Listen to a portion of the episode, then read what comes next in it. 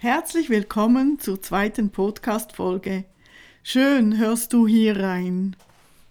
Ich werde oft gefragt, weshalb hast du die Themen Weisheit und Kreativität gewählt? Weisheit und Kreativität sind mir sehr wichtig, weil es grundlegende Kräfte sind, welche im offenen, ruhigen und weiten Raum unseres Geistes immer schon da sind. Es sind grundlegende Qualitäten. Wir können unseren Geist und unser Denken nützen, um diese Kräfte wieder zu erkennen, von denen wir Teil sind, von denen wir alle Teil sind. Du musst nicht Buddhistin oder Buddhist sein, um zu meditieren. Es geht mir auch nicht um Religion, sondern um Erkenntnis und Gewahrsein schulen. Ich erzähle dir von meinem Weg, meinen Erfahrungen und was mir geholfen hat. Du wirst deinen Weg finden und was dir hilft. Die Bücherempfehlungen sind Werbung ohne Auftrag. Ich empfehle dir, sie in der Buchhandlung deines Vertrauens zu bestellen, wenn sie dich interessieren. Im ersten und jetzt zweiten Podcast erzähle ich euch von den grundlegenden Übungen in der Meditation. Wenn ihr tiefer in das Thema eintauchen möchtet, empfehle ich euch, Meditationskurse zu besuchen. Meditation ist ein sehr effektiver Weg, das Gewahrsein zu schulen. Aber jetzt geht es los zum heutigen Thema.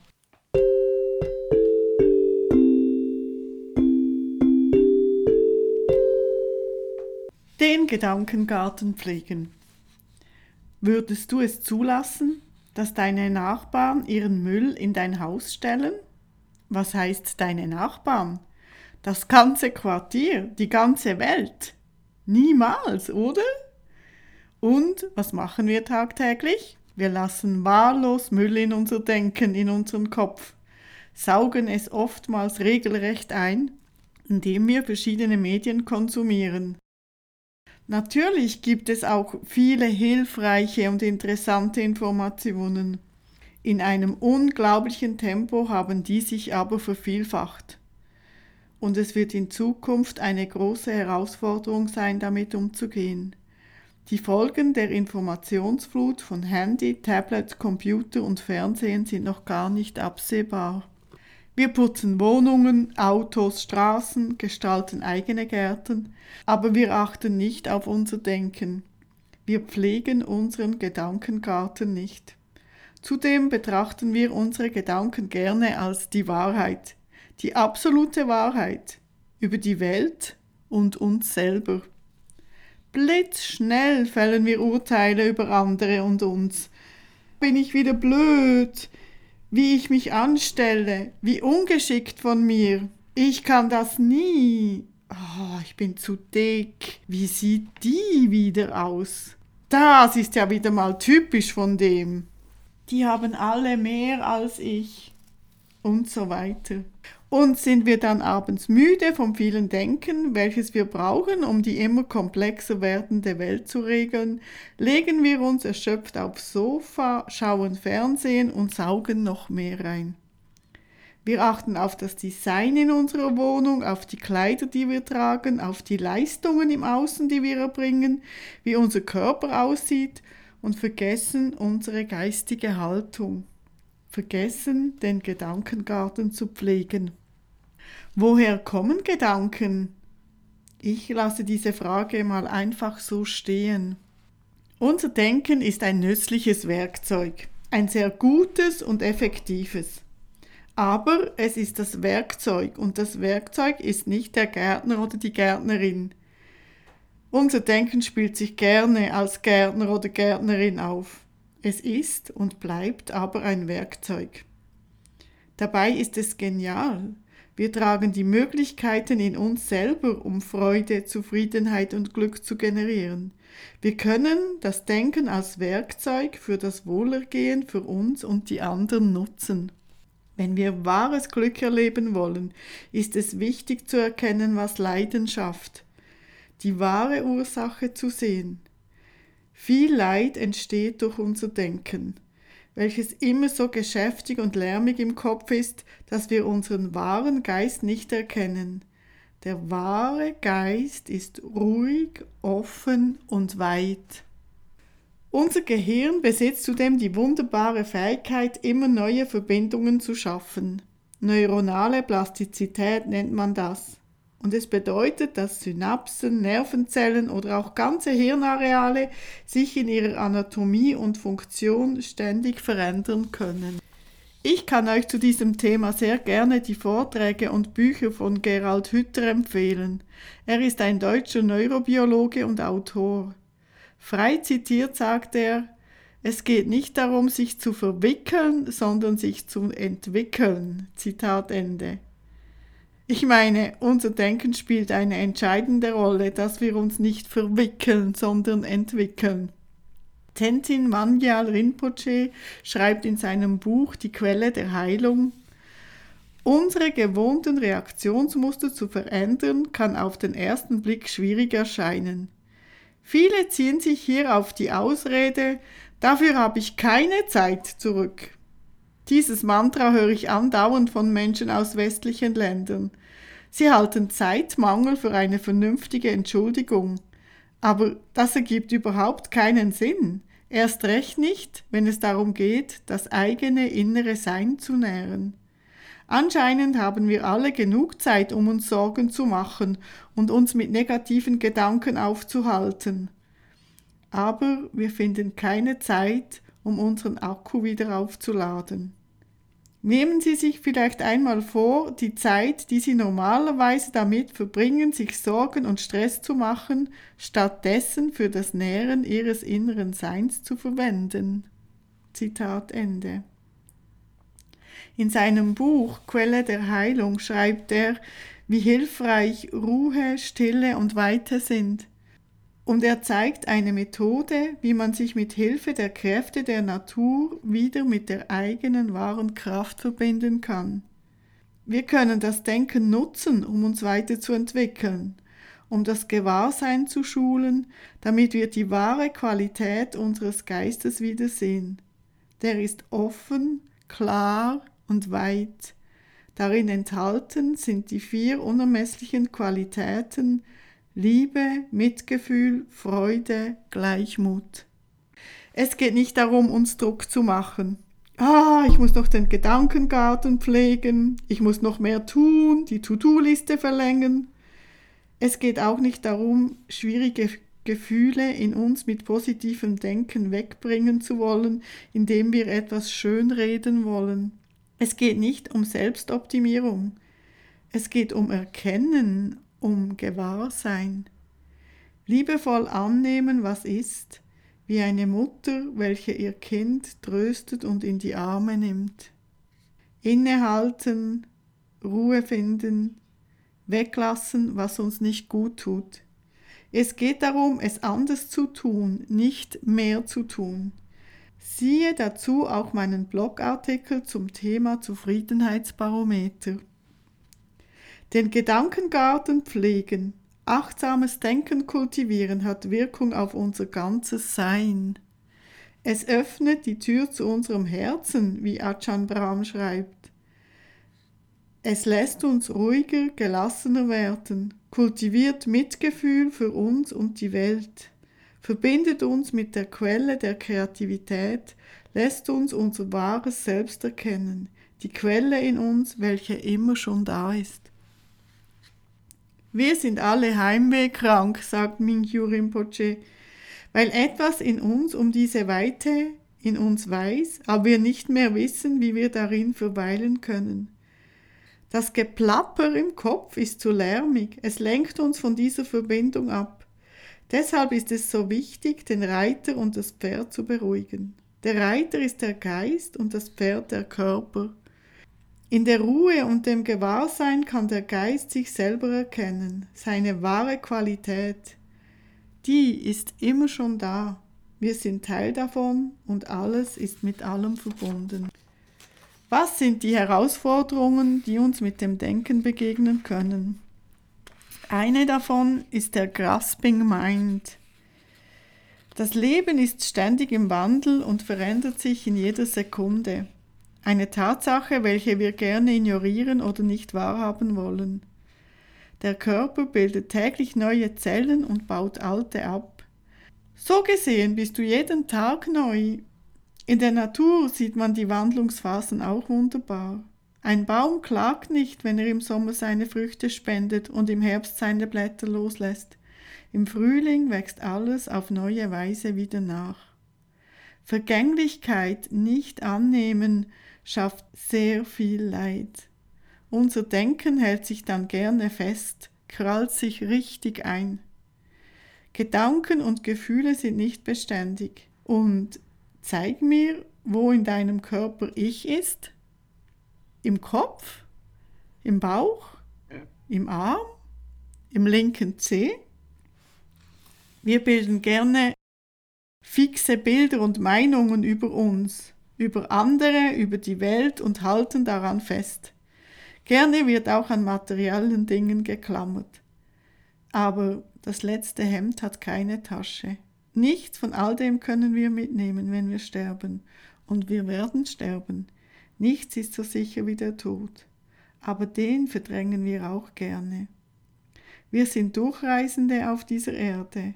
Wir haben eine Verantwortung, auch für kommende Generationen. Alles fließt, alles ist stetig im Wandel. Häuser vielleicht langsamer als Blumen, unser Körper langsamer als unsere Gedanken und Gefühle, aber alles wandelt und verändert sich stetig. Es ist wichtig, das anzunehmen und zu erkennen. Wie kann ich den Gedankengarten pflegen, gute Samen säen, um Wohlergehen zu ernten? Mit Achtsamkeit. Achte auf deine Gedanken und lasse negative Gedanken keine Wurzeln schlagen oder zu einem Gestrüpp heranwachsen. Achte darauf, nicht vorschnell zu urteilen, weder über dich selber noch andere. Es geht um Innehalten und Gewahrsein, um das wahre Selbst zu sehen und damit unser inneres Sein nähren, welches auch das Wohlergehen für alle ist. Ajahn Brahm sagt, Gerade in unserer getriebenen, unruhigen Welt kann Achtsamkeit das Leben wirksam entschleunigen und uns ganz bewusst im Hier und Jetzt verankern. Häufig gerät uns aber aus dem Blick, dass es dabei nicht nur um unser eigenes Leben geht, sondern dass wir in jedem Moment auch mit unserer Umwelt verbunden sind. Indem wir liebevolle Achtsamkeit praktizieren, wenden wir uns voller Mitgefühl uns selbst wie auch unseren Menschen zu. Wir entwickeln eine innere Kraft, die nach außen strahlt und Gutes in das eigene Dasein und in die Welt bringt. Zitat Ende aus dem kleinen Büchlein Öffne die Tür zu deinem Herzen, die kleine Schule der liebevollen Achtsamkeit. Dieses Büchlein kann ich euch sehr empfehlen.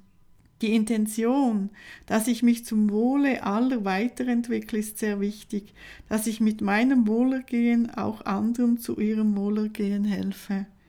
Dann hilft noch das Gewahrsein schulen. Den Geist gewöhnen, gewahr zu sein und seine wahre Qualität zu erkennen. Da hilft Meditation im Alltag.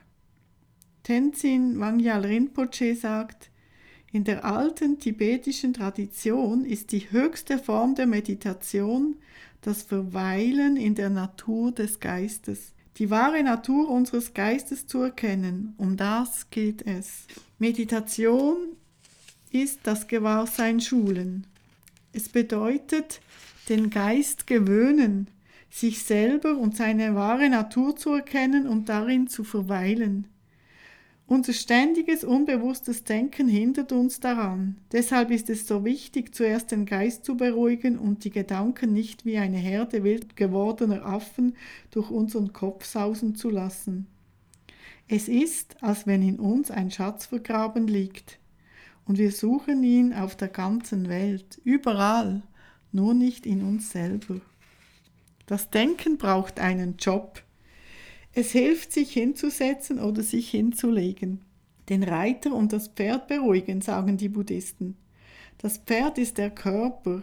Es hilft, wenn er ruhig ist. Dann beruhigt sich auch der Geist. Wenn Gedanken oder Gefühle, die dich mitreißen, wie ein strömender Fluss da sind, ist es ratsam, an etwas anderes zu denken. Ein Mantra oder Gebet aufsagen, ein schönes Bild betrachten, eine Meditation für den Alltag machen. Wenn du geübter bist, kannst du auch schwierige Gefühle als Stütze für die Meditation und das Gewahrsein nutzen. Aber das empfehle ich nicht für den Anfang. Es geht nicht nur um Achtsamkeit, sondern um liebevolle Achtsamkeit. Wie Ajahn Brahm in seinem Büchlein Öffne die Tür zu deinem Herzen schreibt. Beobachte liebevoll und urteile nicht, was du beobachtest. Halte es nicht fest und stoße es nicht weg. Beobachte es wie Wolken, die über den Himmel ziehen. In meinem ersten Podcast habe ich über die Meditation im Alltag erzählt. Meditation ist eine wunderbare Methode, um Gewahrsein zu kultivieren. Unter dem ersten Podcast oder auf meiner Website findest du den Link zu ein paar praktischen Meditationsübungen für den Alltag. Ich verlinke es auch nochmal unter diesem Podcast. Was ist nun, wenn schwierige Zeiten sind, wenn die Herausforderungen vom Leben uns gerade viel Kraft kosten? Ich meine, es ist einfach zu meditieren, wenn ich auf einem weichen Kissen sitze, eine Kerze habe, in einem warmen Raum und genug gegessen habe. Aber es ist nicht der Sinn der Meditation, schöne Gedanken zu haben, Meditation soll, wie gesagt, das Gewahrsein schulen und letztendlich uns gerade in schwierigen Situationen helfen. Am Anfang hilft es natürlich, die Übungen aufzubauen in einem einfachen Rahmen und einfache Übungen zu machen und Übungen als Stütze zu nehmen, die einfach ist für unseren Geist, worin wir uns nicht darin verstricken. Es empfiehlt sich zum Beispiel auch nicht, Fotos von Familienangehörigen oder dir lieben Menschen zu nehmen für die Meditation. Was ist, wenn das Leben gerade sehr herausfordernd ist und, und du von außen schwierige Situationen erlebst, sei es der Tod eines Menschen, den man geliebt hat, eines Angehörigen oder diesen Sommer die Flutkatastrophen, wenn Unfälle passieren, wenn du einen Schock erlebst oder einen Schrecken, wenn du krank bist. In solchen Zeiten braucht es vor allem und als allerallererstes ganz, ganz viel Mitgefühl und Liebe für dich selber. Nimm dich in die Arme, tröste dich wie eine Mutter, die ihr kleines Kind tröstet. In so einer Situation braucht es das Mitgefühl für dich selber und die Liebe für dich selber, um den Schmerz, den solche Ereignisse in uns auslösen, in die Arme zu nehmen, dich zu halten, dich zu trösten. Tenzin Wangyal Rinpoche beschreibt in seinem Buch eine schöne Methode, wie wir uns mit Hilfe der Natur, mit den Kräften der Natur verbinden können und diese Kräfte für uns nutzen, weil wenn wir äh, einen Schreck erleben oder Schock oder starke Schmerzen, dann zieht sich unsere Seele zurück. Es ist ein Selbstschutz, aber genau damit verlieren wir den Kontakt zu uns selber und verlieren die Kraft, die wir brauchen, um solche Momente bewältigen zu können. Deshalb, wenn wir den Kontakt zu unserer Seele verloren haben, auch durch lang anhaltende Zustände, die sich einfach nicht ändern, ist es sehr, sehr wichtig, dass wir uns die Liebe schenken und das Mitgefühl und die Kräfte der Natur nutzen, in die Natur gehen und die Kräfte nutzen und uns schenken, damit wir wieder zu Kräften kommen. Das ist der erste Aspekt. Es ist natürlich hilfreich, wenn wir äh, in Zeiten, wo es uns gut geht, die Methoden der Meditation und des Gewahrseins schon aufbauen und wir gefestigt sind darin, dann helfen sie ganz bestimmt auch, wenn solche Situationen im Leben kommen, ich gebe dir hier noch eine Übung mit. Die Übung heißt die Weite in dir. Die Weite in dir ist eine Erfahrung und kein Konzept. Tenzin Wangyal Rinpoche hat noch ein anderes Buch, das leider vergriffen ist, Tibetische Heilklänge. Diese Übung ist ein bisschen abgewandelt, aber diese Übung unter anderem beschreibt er in diesem Büchlein. Die Weite in dir. Setz dich hin, atme ein paar Mal tief ein und aus. Richte die Wirbelsäule auf und neige das Kinn leicht nach vorne unten, so dass der Hals hinten gestreckt wird. Lass alle Gedanken kommen. Beobachte sie wie Wolken, die über den Himmel ziehen. Halte sie nicht fest. Lass sie weiterziehen. Was für eine Stimmung ist in deinem Kopf, in deinen Gedanken? Wie fühlt sich dein Körper an? Beobachte alles ohne einzugreifen. Entspanne dich. Und wenn du merkst, du kannst dich nicht entspannen, ist das auch in Ordnung. Lass es so sein. Das gibt auch schon Entspannung. Spürst du die Ruhe in deinem Körper? Nicht nur, dass er ruhig ist, sondern dass da die Qualität der Ruhe ist? Vielleicht gelingt das noch nicht. Die Gedanken stürzen wie ein Wasserfall auf dich ein. Das ist am Anfang normal und okay so. Beobachte es einfach ohne einzugreifen. Stell dir den weiten, klaren, blauen Himmel vor. Am Meer oder in der Wüste. Vielleicht kannst du ihn auch von deinem Fenster aus sehen.